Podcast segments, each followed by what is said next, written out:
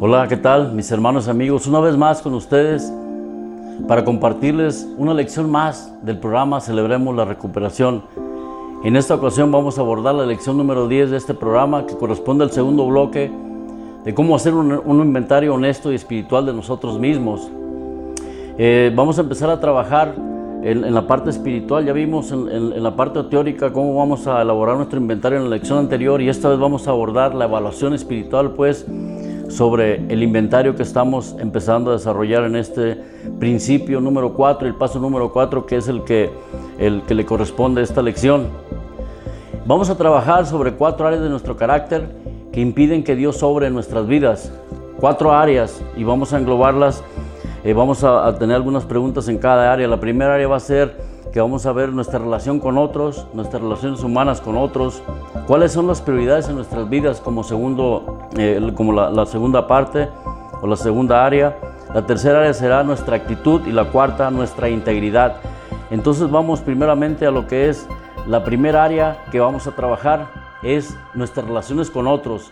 Mateo 6:12 nos dice parte de lo que es el, el, Padre nuestro que Jesús le enseñó a sus discípulos, nos enseñó pues a nosotros, dice, perdona nuestros pecados, dice Mateo 6:12, así como nosotros perdonamos a los que nos han hecho mal. No nos dejes caer en tentación, mas líbranos del mal. Nos tendríamos que hacer algunas preguntas, entonces vamos a señalarlas este, acerca de nuestras relaciones. La primera es, ¿quién te ha hecho daño? La segunda, ¿contra quién has estado sintiendo rencor? Escribir ese rencor, ese mal sentimiento que has tenido o tu resentimiento en tu inventario será el primer paso para librarte de él. La tercera pregunta sugerida es ¿contra quién estás buscando venganza? Y la cuarta, ¿estás celoso o celosa de alguien?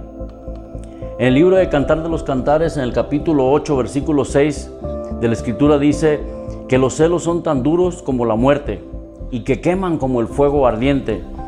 Y en estas primeras cuatro preguntas de, este, de, este primer, de, esta primera área, nuestras relaciones con otros, las personas que menciones aquí, en, en, estas, entre las cuatro preguntas, irán en la primera columna de nuestro inventario, como lo vimos en la lección anterior. La quinta pregunta de este mismo, de, de este mismo eh, bloque de nuestras relaciones con otros dice, ¿has justificado tu mala actitud culpando a otros? Oseas 4:4 dice que nadie acuse ni reprenda a nadie. Entonces, ¿has, ¿has justificado o le has echado la culpa a alguien más por tu mal comportamiento? La sexta pregunta es, ¿a quién le has hecho daño? Y la séptima pregunta sugerida es, ¿a quién has criticado o de quién has chismeado? Dice Santiago 1:26, pongamos freno a nuestras lenguas. La invitación en esta escritura del libro de Santiago es porque de verdad esta pequeña parte de nuestro cuerpo puede causar mucho daño, estarás de acuerdo conmigo. Entonces Santiago nos dice, nos da este consejo, pongamos freno a nuestra lengua, pensar antes de hablar, pues. Las personas entonces que menciones desde la pregunta 5 a la 7 que mencionamos las vas a poner en la, en la columna número 5 del inventario, del, del formato del inventario. La segunda área de nuestro carácter a trabajar será sobre cuáles son las prioridades en nuestras vidas. Mateo 6:36 nos 6:33, perdón, nos enseña lo que pasa si hacemos de Dios nuestra prioridad. Dice, "Recuerda que tu Padre celestial sabe lo que necesitas, él sabe lo que necesitamos y él te lo proporcionará si le das el primer lugar en tu vida." Entonces la primera pregunta es, ¿en cuáles áreas de tu vida no estás poniendo a Dios primero? ¿O a qué lugares no le estás dejando entrar a Dios y, que haga la limpieza? La segunda pregunta es, ¿qué parte de tu pasado te está estorbando para hacer la voluntad de Dios?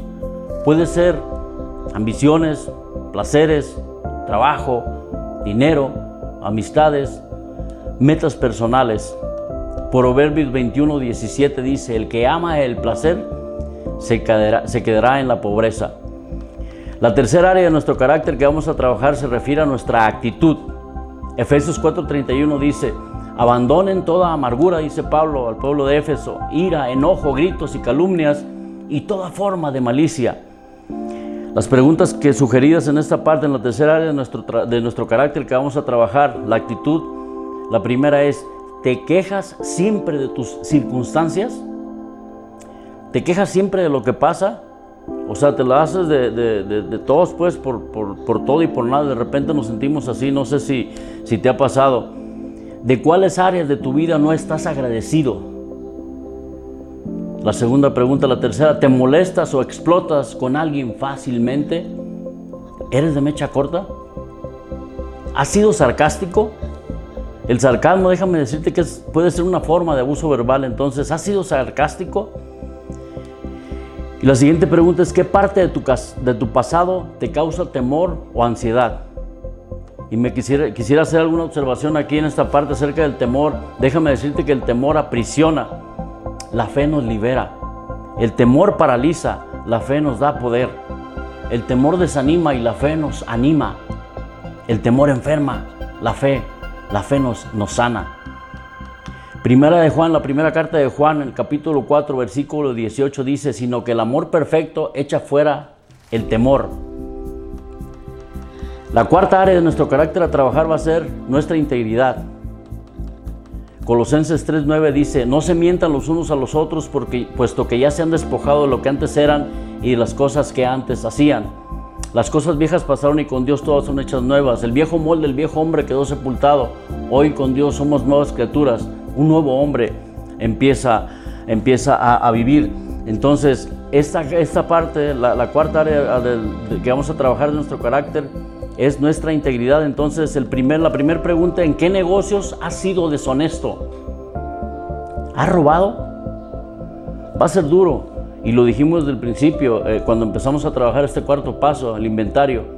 Va a ser duro y, puede ser doler, pero no, va a ser nada sencillo. Entonces son preguntas muy, muy, muy, muy este, difíciles. ¿Has exagerado para verte mejor? ¿Has abusado de, la, de la ¿Has sido vanidoso? ¿En qué áreas de tu pasado, la siguiente pregunta, has usado la falsa humildad? ¿Qué áreas de tu pasado has usado la falsa humildad? La siguiente pregunta y la última de este, de este cuarto bloque de nuestra integridad, pues dice, ¿has pretendido vivir de una forma frente a tus amigos cristianos, creyentes o de la iglesia y de otra, eh, de otra forma en tu casa o en tu trabajo?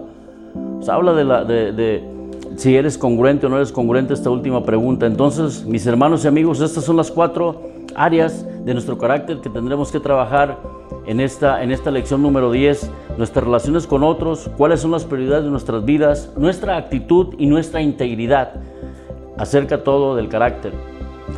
Una vez más te quiero recordar que al trabajar nuestro inventario es importante repasar y tener en cuenta la cita bíblica que está en Isaías 1.18, donde Dios nos dice por medio del profeta, aunque sus manchas sean rojas como el carmesí, dice, yo puedo volverlas blancas como la lana recordarlas para saber que Dios está con nosotros y va a estar con nosotros guiándonos para trabajar esta parte de nuestro inventario, de nuestro proceso. También recordarte el mantener tu inventario balanceado.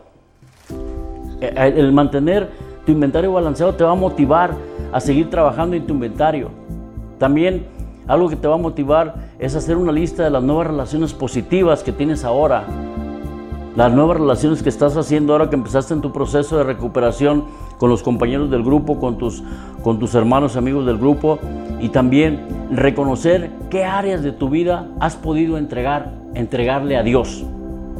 También cómo has mejorado, reconocer cómo has mejorado, cuánto has avanzado, cómo, cómo ha mejorado tu actitud desde que estás en la recuperación, en el proceso de recuperación y también las formas en que has salido de la negación a la verdad de Dios, a la gracia de Dios.